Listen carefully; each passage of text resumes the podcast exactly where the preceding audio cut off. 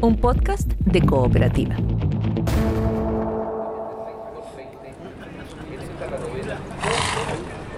Ahí va el número 4. ¿Cómo se llama este caballo? Nos vamos todos. ¿Para dónde? No, pues así se llama el caballo. Ah, ya. Oye, y va a correr ahora. Si no me equivoco, estamos ya en la, entrando a la sexta carrera del día. La sexta, exacto. ¿Sabes cuál es la velocidad a la que corren estos caballos? A ver. Según los datos que tengo a la mano, en los primeros 200 metros entran corriendo más de 49 kilómetros por hora. Y ahí ya en la recta final, cuando están en tierra derecha, superan los 56 kilómetros. O sea, si anduvieran por la calle, imagínate, les pasan un parte. Ahora, estos días que hemos estado acá, igual me he preguntado harto qué requisitos necesita un caballo para correr en la hípica. Imagino que no es cualquier ejemplar, como les dicen, eh, no, no es llegar y correr. No, pues no es llegar y tomar cualquier caballo para traerlo acá. Mira, preguntémosle a Pedro. Preparándose. Partieron. La delantera Coldita por el centro, segunda portera mi paquita junto con Pastel por el centro. Pedro Molina, ¿cómo estás? Con Manfred nos estamos preguntando qué tipo de caballos son los que hemos visto acá en el Club Hípico que necesita un caballo para, para correr en, en las carreras. Primero que todo, Patricio, indicar que toda la raza que corre en Chile y en Sudamérica y en un 70-80% de la hípica mundial desciende del finasangre inglés. Te lo preciso porque hay muchas hípicas que partieron con el finasangre árabe. Pero ¿qué es lo que pasa? Que el caballo árabe es un caballo de mucha velocidad, muy rápido. Pero la, la hípica demanda más que velocidad pura, resistencia. Y la resistencia te la entrega el finasangre inglés. Así que la hípica chilena de por sí siempre con finasangres ingleses. Nacen en promedio por cada año, por cada camada nueva que nace en el país, nacen 1.700 caballos. Ahí no te puedo precisar el número, pongámosle que fueran 50 y 50 entre machos y hembras. En nuestra hípica está establecido que el finasangre tiene que nacer del 1 de julio en adelante. Esos caballos cuando cumplen dos años de edad, pongámosle los que están corriendo este año, nacieron en el 2019. El año 2021 cumplieron dos años, el año anterior, y fueron a subastados a, los remates aquí en la Feria de Criadores que está cerca del Culípico. Y un propietario los compró. Y ahí se lo entregó a un preparador. Y ahí empieza un trabajo de meses donde lo primero es amansar al caballo. Porque el caballo, eh, el caballo tiene un estigma que no logra sacárselo por ser un animal. El caballo sí es muy mañoso, el caballo no es mañoso, el caballo es nervioso. Entonces el caballo, cualquier ruido, cualquier ave volando, cualquier ruido de la calle, el caballo se altera, se empieza a volver loco, puede botar a quien lo monte y todo. Entonces lo primero a ese caballo se le tiene que amansar. Luego de eso al caballo se le domestica para que aprenda a girar en círculos. Se los lleva un picadero o una estaca, que es una rotonda, digamos, cerrada de madera con superficie de arena, pista de arena, y el caballo empieza a dar varias vueltas en el sentido a favor de las agujas del reloj y también al sentido inverso. Y cuando ya está listo y ya se ve que el caballo va a ser domesticable, ahí recién se le pone montura y lo monta. De esos 1700 caballos que nacen, ¿cuántos llegan a correr en la hípica? Yo te diría que llegan a correr más o menos el 70%, que no es un número menor. Ahora, el ensayo lo gana uno de esos 1700. El que gana el ensayo es el mejor caballo de esa camada que nació tres años antes. Hay caballos que sobre todo, pero mira, fíjate que los caballos en promedio tienen un muy buen rendimiento hasta los 5 años de edad. Yo te diría que a los 5 años el caballo adquiere como el pic, así como el mejor momento. Como ese futbolista de 28, 30 años que llegó a lo, a lo más top y después ya de los 30 empieza a bajar. El caballo a los 5 años adquiere como el, el máximo de su rendimiento. Hay caballos que son muy buenos después de 6, 7 hasta 8 años de edad. Son más viejitos, como se dice. ¿Y en promedio qué, qué edad se retiran, por ejemplo? En promedio hoy día, por ejemplo, se puede estar retirando un caballo perfectamente a los 10 años. 10 años que se puede estar retirando.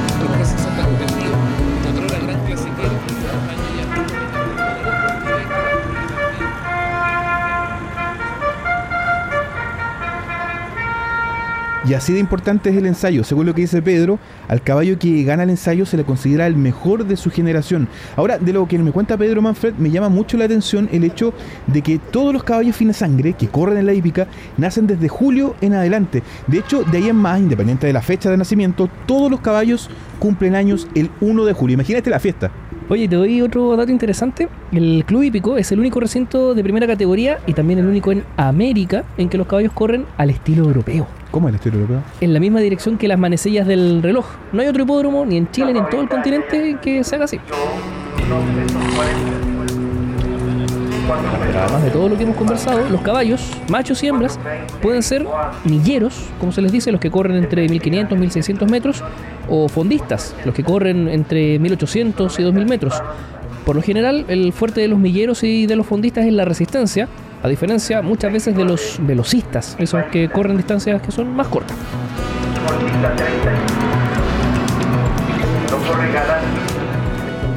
Por regla, todos los caballos fina sangre que participan en las carreras deben estar inscritos en el Studbook, un registro que administra el Club Hípico de Santiago y que dirige una comisión técnica conformada por representantes de los distintos hipódromos, agrupaciones de criadores e incluso la Dirección de Fomento Equino y Remonta del Ejército.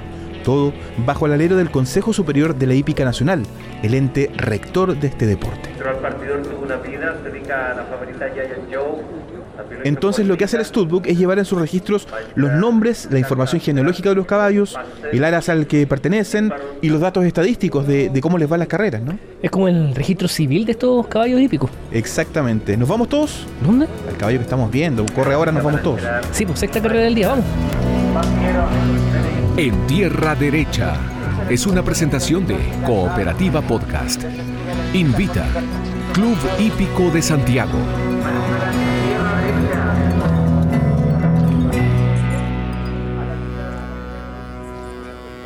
Es un nuevo capítulo de En Tierra Derecha y seguimos avanzando rumbo al ensayo número 150 que se disputa el próximo 31 de octubre.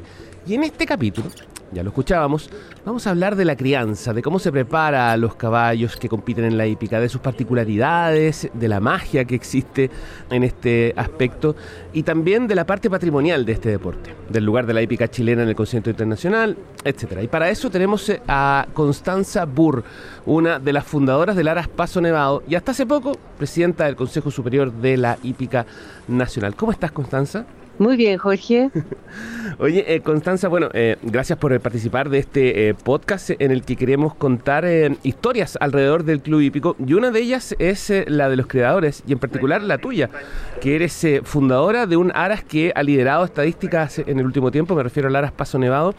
Pero quiero ir más atrás, ¿cuándo parte tu vinculación con la hípica, con los caballos? La verdad que mi vinculación con los caballos partió desde muy niña, o sea, tenía, no sé, cinco o seis años en que eh, iba al, al hípico con un tío mío, así es que he estado toda mi vida, en mis 66 años, casi relacionada con ellos. Constanza, ¿y cómo es que decides eh, meterte en el mundo de, la crianza? ¿Cómo eh, decides fundar un ARAS, digamos, que es un, un trabajo 24/7, digamos? Eh, así es, eh, y es un, eh, un, tremendo proyecto y una gran responsabilidad. La verdad es que eso se fue gestando muy de a poco. tuvimos primero un caballo muy de tercera categoría, pero al cual quisimos mucho cuando recién partimos, ya teníamos, esto fue hace más de 30 años, y de a poco compramos yegua, nos fue interesando el tema y bueno, vino el proyecto en ese momento algo loco, pero partimos creando cinco con cinco yeguas y de a poco fuimos agrandándonos.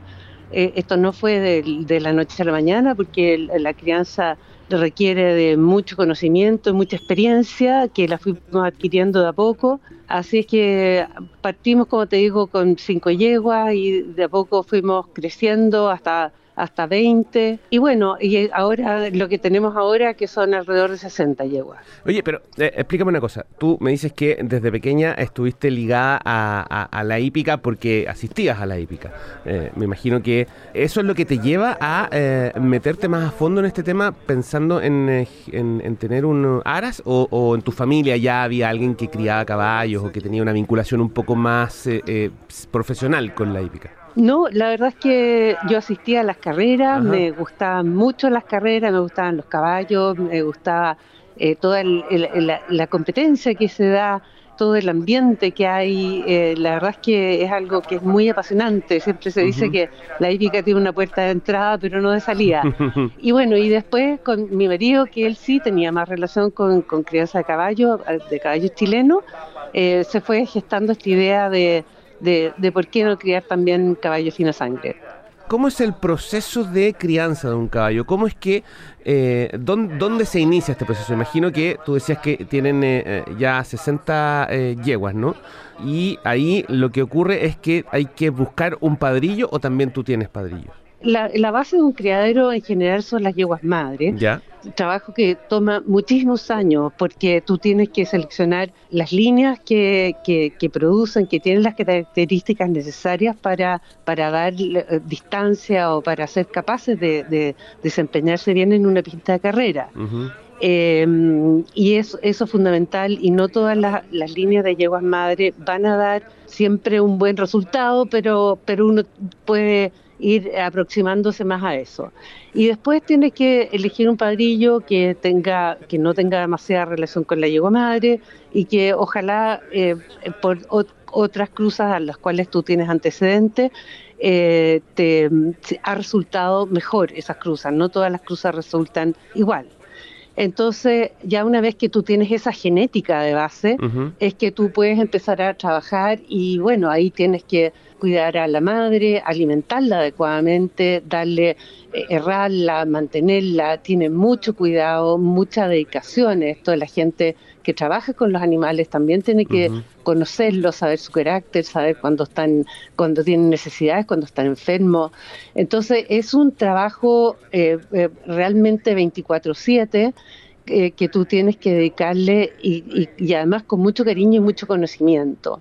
De ahí, bueno, eh, se, se preñan la- lo- los reproductores, o sea, la reproductora, y, y tú tienes que esperar 11 meses, que es el tiempo de preñez, y de ahí comienza una dura batalla de que el, del, que el potrillo eh, crezca sano y saludable, eh, con todo el ejercicio y toda la alimentación que requiere. Eh, eso demora alrededor de dos años de vida del caballo, Claro. ahí se trae a Santiago y se lleva a remate. Ya. Y ahí viene algún, eh, digamos, tut que lo compra y finalmente lo pone sobre la pista. ¿Cuál es tu madre más exitosa? Cosa Nova es una yegua que nosotros compramos en Estados Unidos. Eh, esa yo diría que ha sido eh, una de las más destacadas. Tenemos otra también que trajimos desde Argentina, eh, que se llama Dádiva, de la cual también derivan varios campeones. Pero como tú ves, estas vienen de, de, de fuera más o menos recientemente. La raza de, los de los caballos fina sangre de carrera es una raza eh, que es internacional, que Claro. son las mismas razas, no así como el caballo chileno o los caballos, eh, qué sé yo, de paso peruano, que son más locales. El caballo eh, fina sangre de carrera es un caballo universal. Claro, uno puede llegar eh, a través del Studbook hasta el origen primario, digamos, de todos los de, de las líneas de sangre. Oye, ¿y cuál es tu padrillo más eh, o el padrillo más exitoso que ha pasado por el Aras Paso Nevado? Es Cat Daddy, ese fue el y ese es un padrillo que nosotros hemos traído en arriendo, porque Sí, se, po. se traen hace hartos años ya se traen padrillos en arriendo. Fue padre de, de Kit Kat, de El Bromista, de Il Campione, que Ah, es eh, un caballo muy famoso, así es. Así es que la verdad es que tuvo, muchos grandes caballos y que eh, actualmente el campeón es un reproductor en Argentina con muchísimo éxito. Conversamos con Constanza Burr en eh, Tierra Derecha, este podcast eh, en el que vamos avanzando hacia el ensayo número 150 y contamos historias alrededor del Club Hípico. Constanza, ¿cuántos caballos de los que nacen llegan directamente a la pista? Mira, alrededor de un, a ver, de un 80% es de los que nacen hasta que están en condiciones de correr y de ahí de esos hay alguna hay alguna merma todavía de caballos que, que finalmente no fueron aptos para eh, el entrenamiento.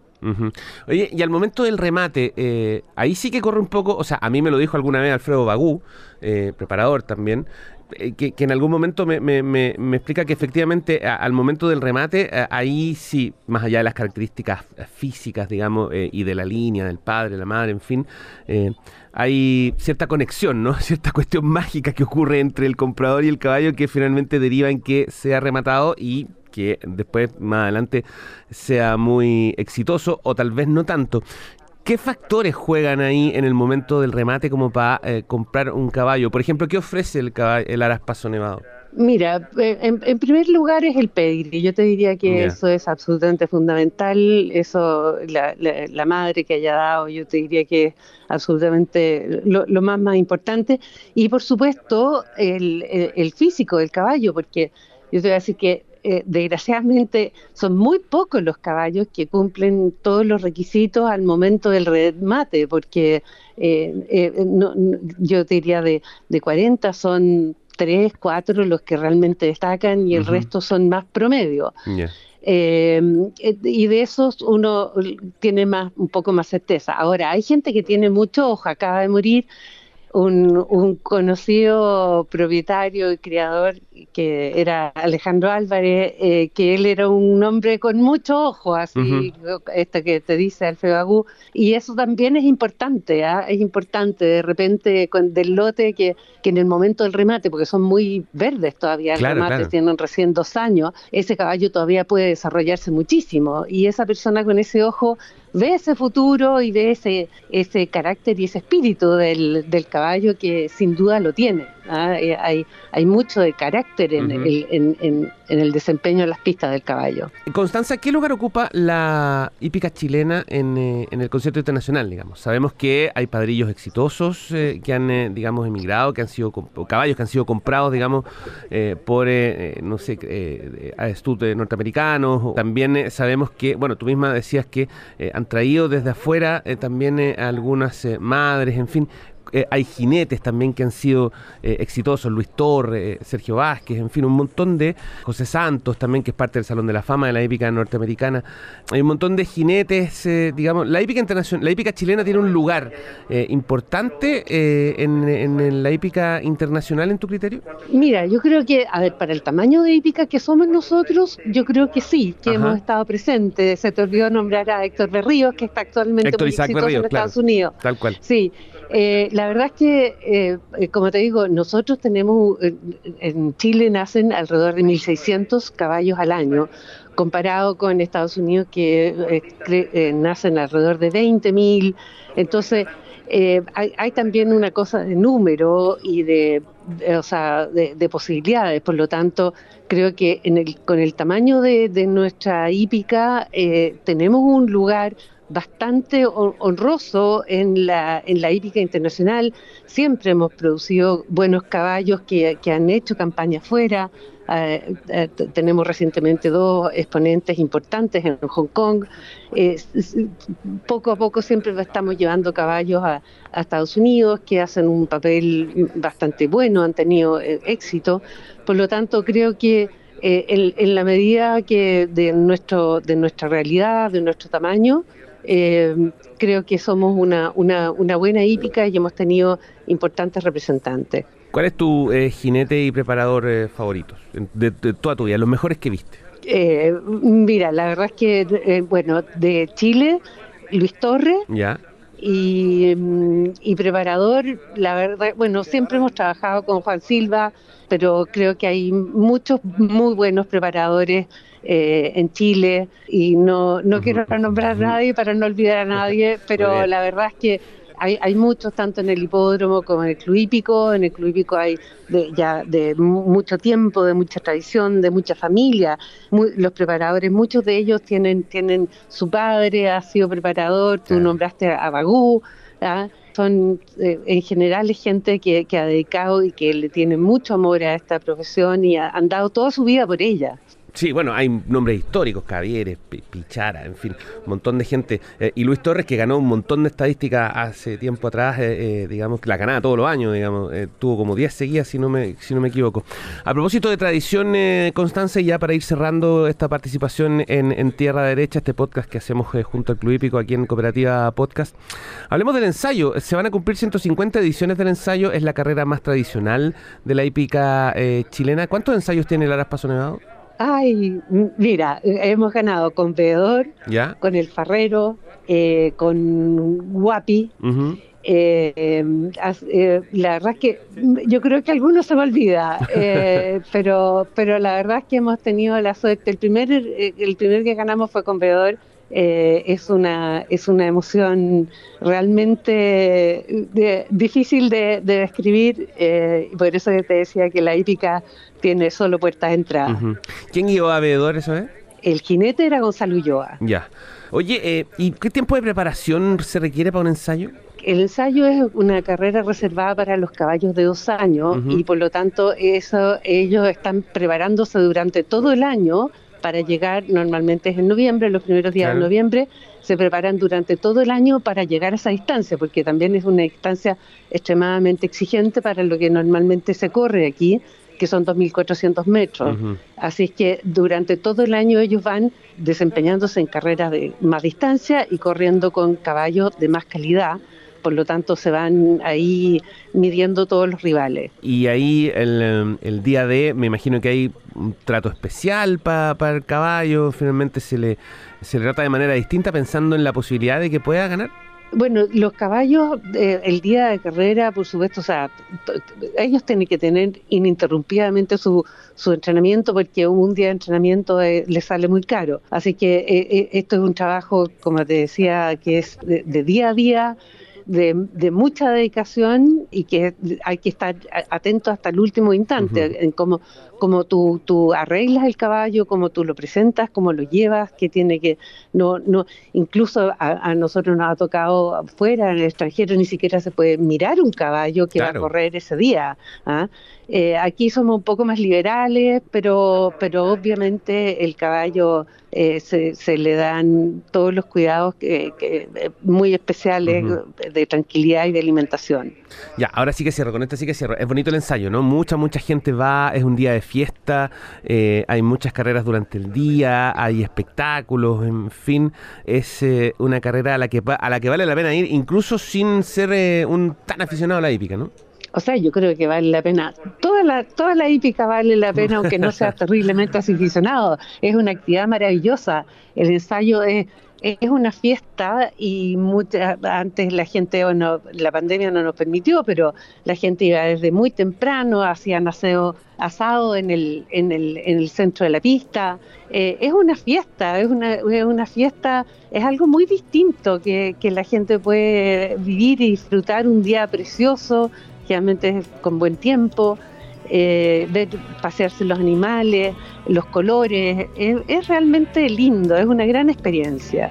Constanza Burr, fundadora del Aras Paso Nevado, primera presidenta además del Consejo Nacional de la Hípica, conversando con nosotros en Tierra Derecha, este podcast eh, en el que avanzamos hacia el ensayo número 150, contándonos su historia, de su vinculación, su trabajo eh, con eh, los caballos que eh, en este caso tanto nos gusta. Eh, Constanza, muchas gracias. Un abrazo. Gracias a ustedes. Chao, chao. Ya, ya, adiós, chao.